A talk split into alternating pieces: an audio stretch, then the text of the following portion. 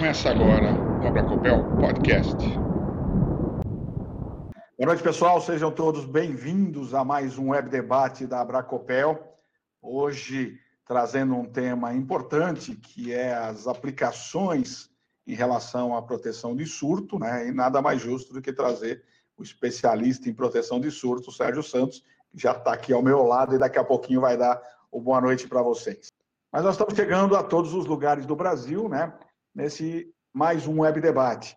O Web Debate é uma marca Abracopel, é uma criação da Abracopel, para que a gente possa, além de debater com vocês, trazer um pouquinho mais de dinamismo na, na, nos webinários, né? trazendo temas importantes, temas que façam, é, é, que suscitam informações mais aprofundadas, né? é, e faça é, esse debate com vocês, trazendo especialistas e tratando com vocês, ok? É, então, eu quero dar as boas-vindas ao Sérgio, Sérgio Santos, especialista na área de proteção contra surto, engenheiro e diretor da Lambda Consultoria. Obrigado, Sérgio, por nos prestigiar aqui. Obrigado a vocês por compartilhar esse momento com a gente aqui. Muito boa noite.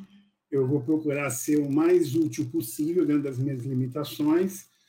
É, batendo um papo com você. A ideia hoje é mais um bate-papo sobre alguns aspectos da proteção contra surto, da especificação do DPS, que eu recebo dúvidas. Assim. Então, depois de um certo tempo, a gente começa a ouvir muitas dúvidas, dúvidas sobre alguns assuntos. E são algumas coisas que normalmente a gente não fala, algumas a gente fala, mas eu escolhi alguns, não são dez, mano, não vou falar de dez assuntos eu vou encaminhar algumas questões aqui que eu gostaria que vocês refletissem sobre elas, porque eu acredito que são esses aspectos que, na prática, acabam muitas vezes gerando problema e os DPS não são tão eficientes assim. Então, gente, a primeira coisa que eu queria pedir, queria pedir para vocês mesmos, é que não comparem o DPS com o disjuntor. Não usem o disjuntor como referência para vocês procurarem entender o que é um DPS, tá? Por quê? Porque disjuntores são totalmente diferentes de DPS. Eles agem diferente, eles têm função diferente, e numa tentativa de ajudar a entender, eles acabam confundindo.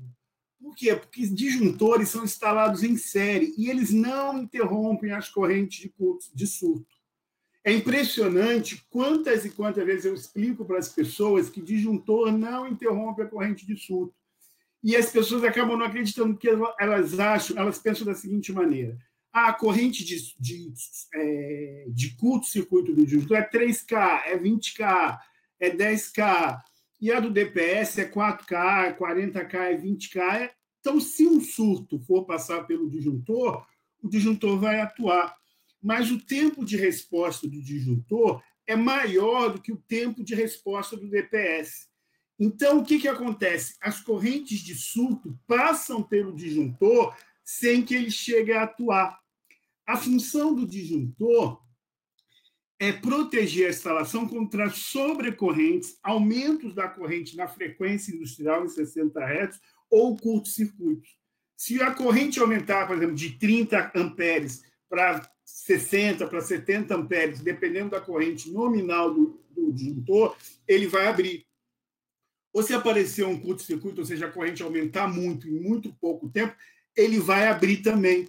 Os disjuntores interrompem a corrente de curto-circuito ou a sobrecorrente, mas o disjuntor não interrompe a corrente de surto, porque ela vai passar pelo disjuntor sem ser interrompida por ele.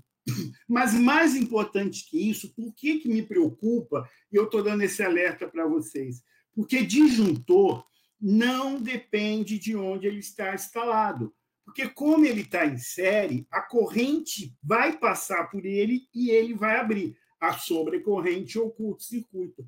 O DPS depende de onde ele está instalado, porque a corrente de surto ela surge em determinado ponto, ela não é conduzida pelos condutores da mesma maneira que a corrente de curto-circuito ou a sobrecorrente. Então, se você está acostumado a colocar um disjuntor mais para lá, mais para cá, dentro do quarto, fora do quarto, mais alto, mais baixo, isso não vai atrapalhar a maneira como o disjuntor atua. Mas se você fizer a mesma coisa com o DPS, vai atrapalhar a maneira como o DPS atua. Porque o DPS tem que estar no lugar onde ele está instalado. Ele tem que estar próximo daquilo que ele está protegendo. A gente vai ver isso com mais calma. Então, a primeira coisa que eu ia pedir para vocês aqui é o seguinte: não use o disjuntor como um parâmetro uma referência ou uma ajuda para compreender o funcionamento dos DPS, porque não existe muita coisa em comum entre eles. A única coisa em comum é que ambos são dispositivos de proteção, mas eles protegem contra coisas diferentes. Tá? Se os disjuntores atuassem nos surtos, não seria necessário ter um DPS. A gente precisa pensar nisso. Então, que toda instalação tem um disjuntor, e geralmente um disjuntor na entrada ou um fusível na entrada. Se de fato eles atuassem, de fato eles cortassem ou eliminassem a corrente de surto, o que, que aconteceria? Aconteceria o seguinte: o disjuntor abriria cada vez que apareceria um surto e a gente não precisava nem ter um DPS. Tá?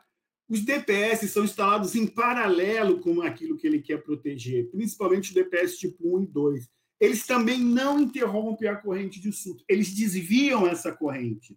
A corrente de surto não consegue ser bloqueada.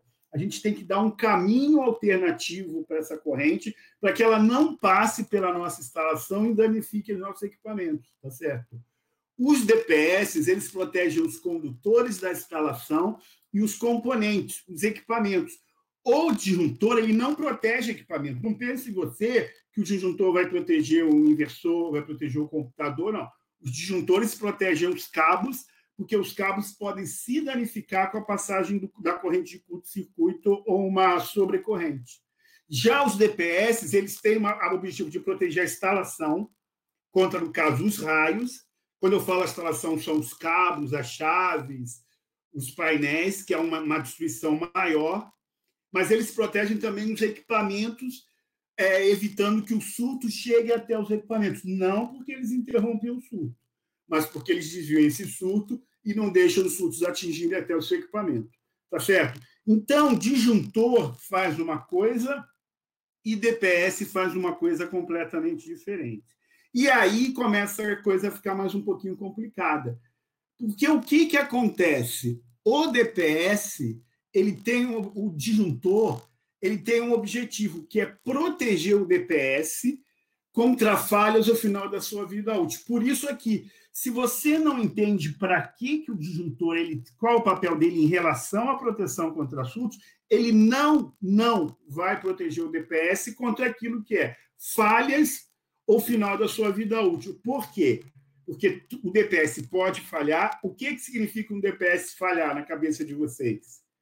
Geralmente, o DPS falhar é ele não abrir, ou ele, de, é, ele não fechar, desculpa, ele está aberto, ele não fechar. Ou se depois que ele fechar, que é o mais comum que aconteça, ele não voltar a abrir. A grande motivo de falha do DPS, o que, que é? É ele ser uma chave aberta, virar uma chave fechada e não voltar a abrir. Agora acompanha comigo aqui, vou voltar, acompanha comigo aqui. Isso aqui é o varistor, que é o elemento não linear. É o cara que muda de estado, de chave aberta para chave fechada. Esse é um dispositivo de desconexão térmica. Pode ser um fusível, geralmente é um fusível ou alguma outra tecnologia que interrompe uma passagem da corrente quando esse varistor chega no final da vida útil dele. Sérgio, você acabou de falar que nada interrompe a corrente. Esse cara não vai interromper a corrente de surto. Esse cara vai interromper a corrente em 60 Hz, a corrente em regime permanente, que vai continuar passando pelo DPS depois que o surto vai embora. Porque se o DPS apresentar uma falha, ele chegar ao final de vida útil dele e ele se transformar numa chave fechada, a linha, ao invés de alimentar o equipamento, vai fazer um caminho direto para a Terra. E nesse caso, a gente tem dentro do DPS um dispositivo de desconexão que interrompe, percebe que a corrente está passando em regime permanente, e vai abrir o DPS para que essa corrente não passe mais. Aí você vai ter que trocar o DPS, o DPS não volta a funcionar mais. Se esse cara aqui apresentar algum problema, essa corrente em regime permanente passando pelo DPS aqui, o que, que vai acontecer? Ela vai aquecer esse cara e pode gerar tanto calor que o invólucro do DPS se danifique. Para evitar que isso aconteça, a gente recomenda a colocação de um fusível ou disjuntor, tanto faz fusível ou disjuntor, de backup.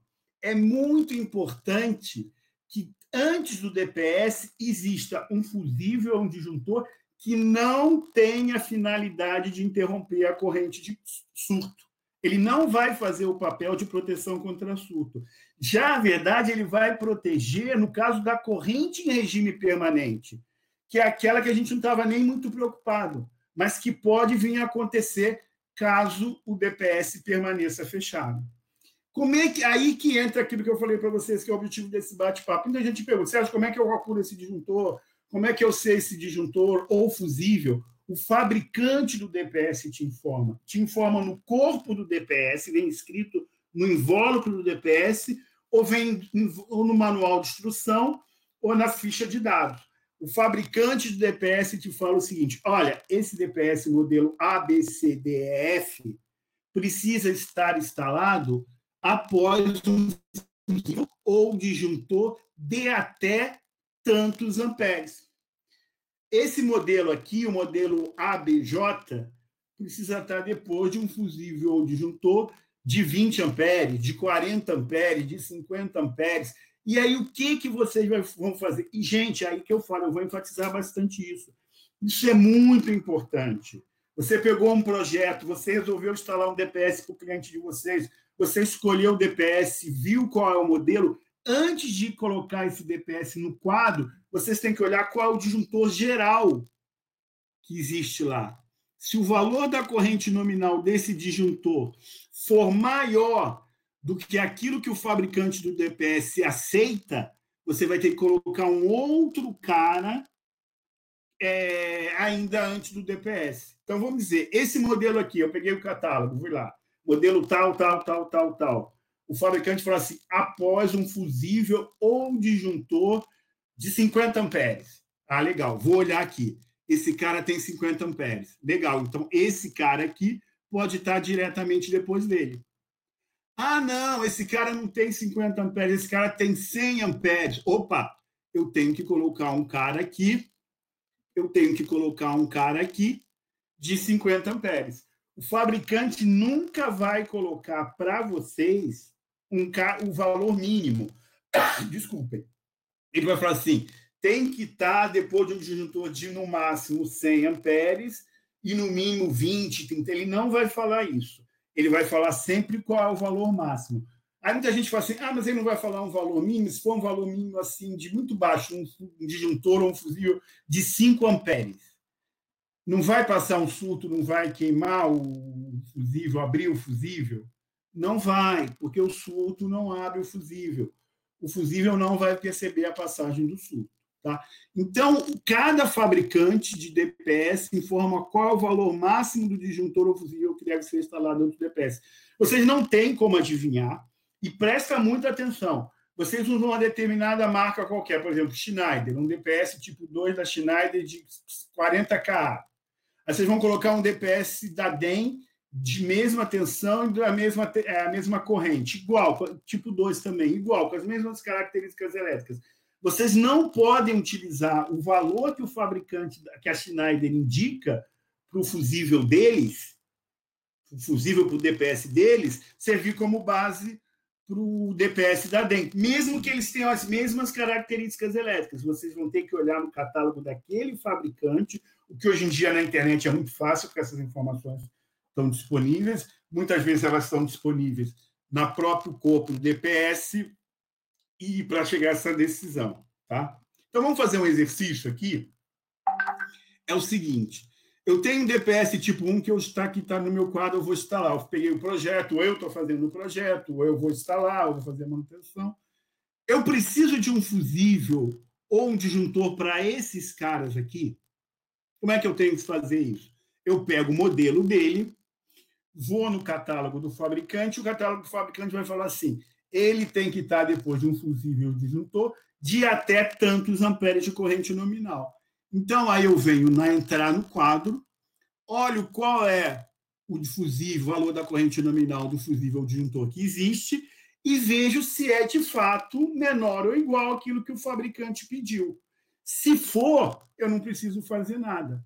Se não for, o que, que eu faço? Eu instalo um fusível aqui, ou um disjuntor aqui, menor, logicamente menor do que esse aqui, menor ou igual ao que o fabricante me indicou.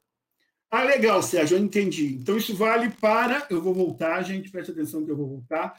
Isso vale para, no caso de varistores, né, Sérgio? Porque varistor tem final de vida útil e ele tem um dispositivo de desconexão térmica que pode falhar e eu preciso ter alguma coisa que compense a falha do dispositivo de desconexão térmica. Não, gente.